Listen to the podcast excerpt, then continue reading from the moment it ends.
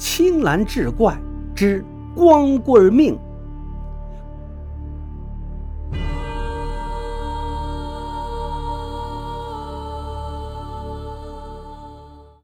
柳翠竹死后，孙孤傲伤心了好长一段时间。可能因为两人相识的时间不长，他也很快平复了心情。孙孤傲把柳翠竹的灵位放进祠堂，每逢初一十五都给他上一炷清香，以此来纪念两人一夜的夫妻之情。半年后，孙孤傲自己找了第二个对象，此女名叫尚子云。尚子云是贫家之女。为了上位，她掩藏了自己贪利好财的真面目，假装是一个爱好诗书的脱俗女子。每隔几天都会和孙孤傲偶遇，最终让孙孤傲注意到了她。成亲的前几天，孙老太带着丫鬟上街给全家采买新衣，一个算命先生突然拦住他道：“这位夫人，看您喜气洋洋，家中是否将有喜事啊？”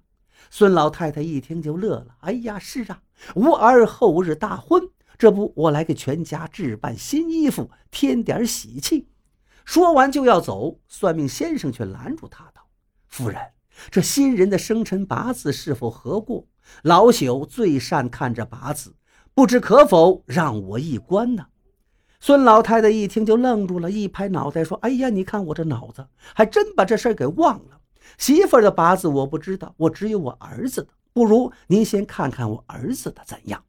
算命先生笑笑说：“那太好了，请您把他的八字写下来，我给您算算令郎的运势。”孙老太写好儿子的八字，递给了算命先生。那算命先生看完后，一个劲儿的直摇头皱眉。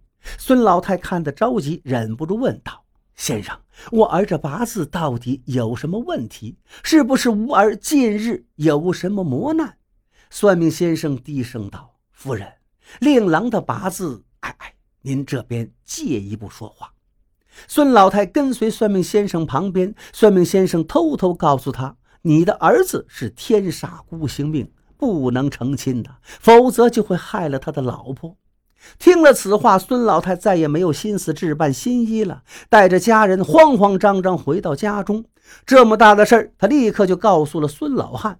孙老汉不信，他说：“一人之言不可信，再多找几个人看看才行。”就这样，孙老汉和妻子带着儿子的八字走遍全城，一共找了九位算命先生，其中有四位和之前那位说法一致。回想起半年前柳翠竹之死，两个老人相信了自己的儿子确实不能娶妻。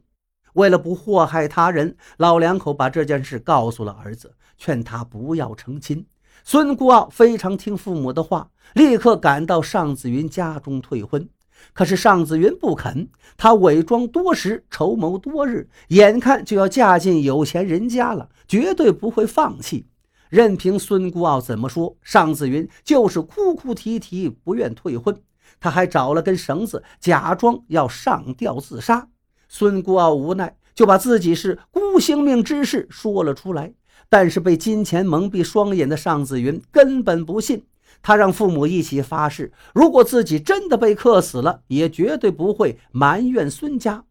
听尚子云这么说，孙孤傲也只能答应继续完婚。